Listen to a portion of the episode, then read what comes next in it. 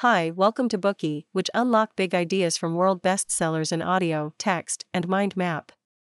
Please download Bookey at Apple Store or Google Play with more features. Get your free mind snack now. Today we will unlock the book, Moneyball The Art of Winning an Unfair Game. There used to be a consensus among professional baseball circles that only wealthy teams can afford to hire players that are good enough to help them win, and that smaller teams, strapped for cash, were stuck with injured or untalented players that almost guaranteed failure. Simply put, in Major League Baseball, MLB, the amount of money available for the operation of a team is a good indicator for its success or failure. For example, the funding ratio between the richest and the poorest team in the National Football League is 1.5 to 1, in the National Basketball Association, the ratio is 1.75 to 1. But what do you think it is in Major League Baseball? It is indeed 4 to 1, that is the ratio of the total salaries of the seven richest baseball teams, compared to the seven poorest baseball teams. The New York Yankees are the richest and the most famous of all these teams. Without having watched a single Major League Baseball game, you probably still know the New York Yankees since they often get mentioned in Hollywood movies. As the wealthiest team, they inject enough money into their team, attracting a lot of fans who want to experience their games and outstanding records. They also use numerous advertising opportunities that attract even more fans to their team. Unlike the New York Yankees, the Oakland Athletics are a much smaller team which had a comparatively small funding for its operation, at less than a third of that of the New York Yankees. It seemed to be an insurmountable obstacle for the Oakland Athletics to win games under such conditions. Yet they were able to pull it off. This seemingly hopeless team won countless games with minimal funds at their disposal, even going on a record breaking winning streak.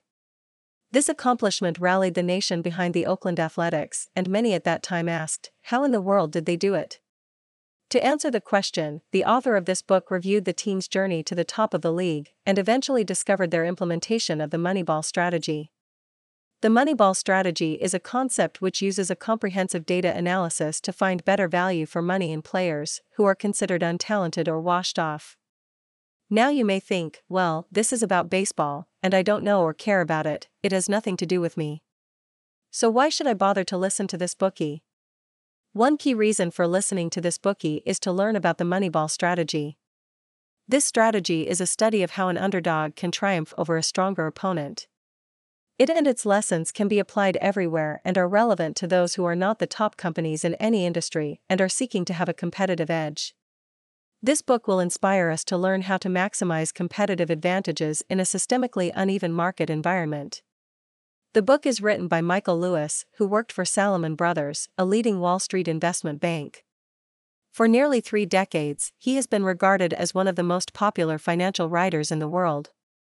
Lewis is known for capturing typical characters and events in American society, and you may have heard of his other best selling publications, such as The Blind Side, Liar's Poker, The Undoing Project, and The Big Short. This book, Moneyball, is one of his most influential works.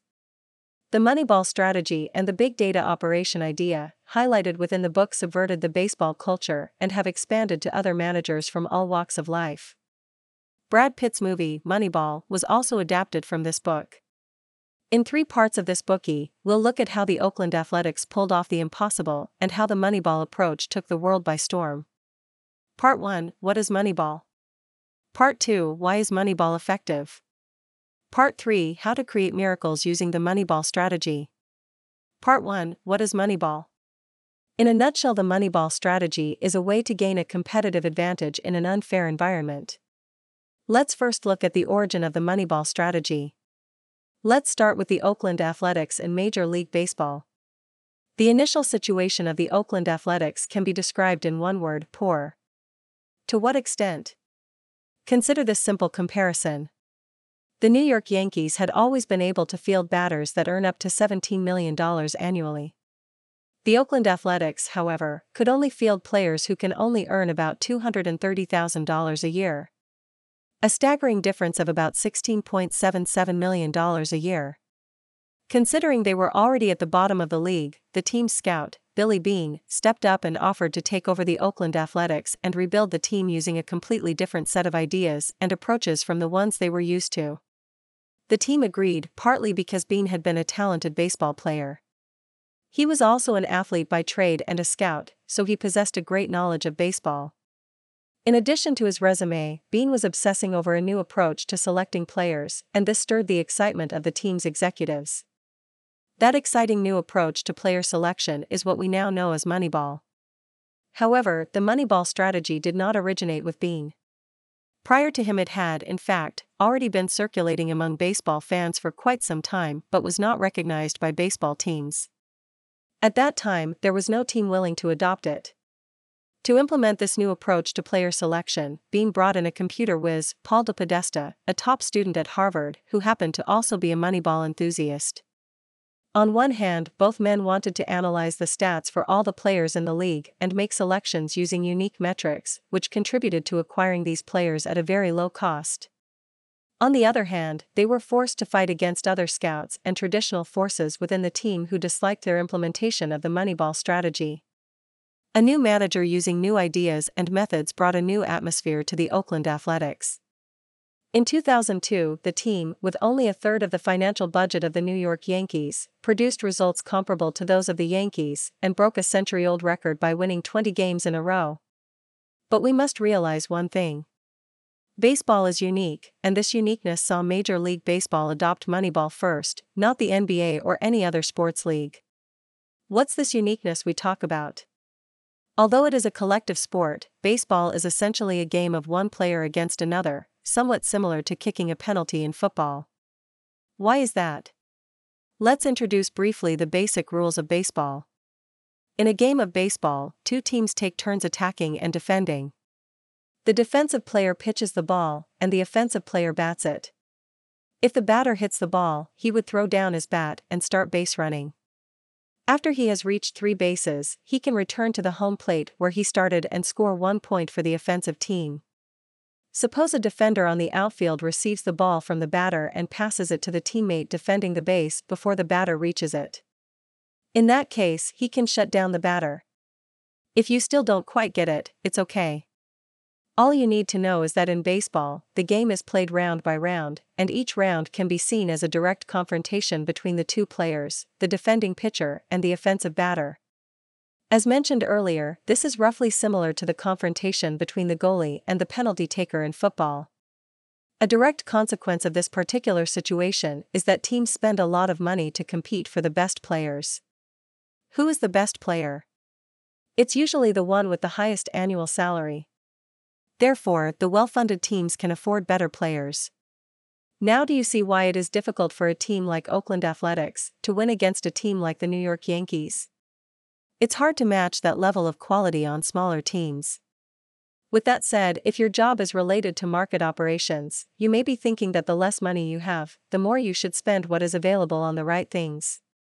Now let us use the same ideas we mentioned in our previous Bookey about Growth Hacker to better explain this concept. If Growth Hacker is about getting the most explosive growth with the least amount of money, then Moneyball is a kind of management hacker, which is about getting the most wins with the least amount of money. Then again, there are only so many good players and they are expensive and scarce. All teams want them, and it's almost impossible for the smaller teams to get them. So, what can the smaller teams do? This brings us to the brilliance of Moneyball. Moneyball's feature is to find good players who are neglected by the market and organize them into an affordable team that can achieve good results. We will discuss how the Oakland Athletics achieved this in a moment. For now, all we can tell you is that they definitely changed the criteria of who was judged to be a good player. This is the first part of the content. We discussed the meaning of Moneyball. Moneyball is a new model of team operation popularized by the Oakland Athletics in Major League Baseball. It has identified one of the essential characteristics of baseball that players play one on one against each other. With the Moneyball strategy, it is possible to redefine what a good player is and find cheap but individually capable players who can win in unfair competitions. We also learned that Moneyball is a kind of management hacker. Today we are just sharing limited content. To unlock more key insights of world class bestseller, please download our app. Just search for BOOKEY at Apple Store or Google Play, get your free mind snack now. Dir hat dieser Podcast gefallen? Dann klicke jetzt auf Abonnieren und empfehle ihn weiter. Bleib immer auf dem Laufenden und folge uns bei Twitter, Instagram und Facebook. Mehr Podcasts findest du auf meinpodcast.de.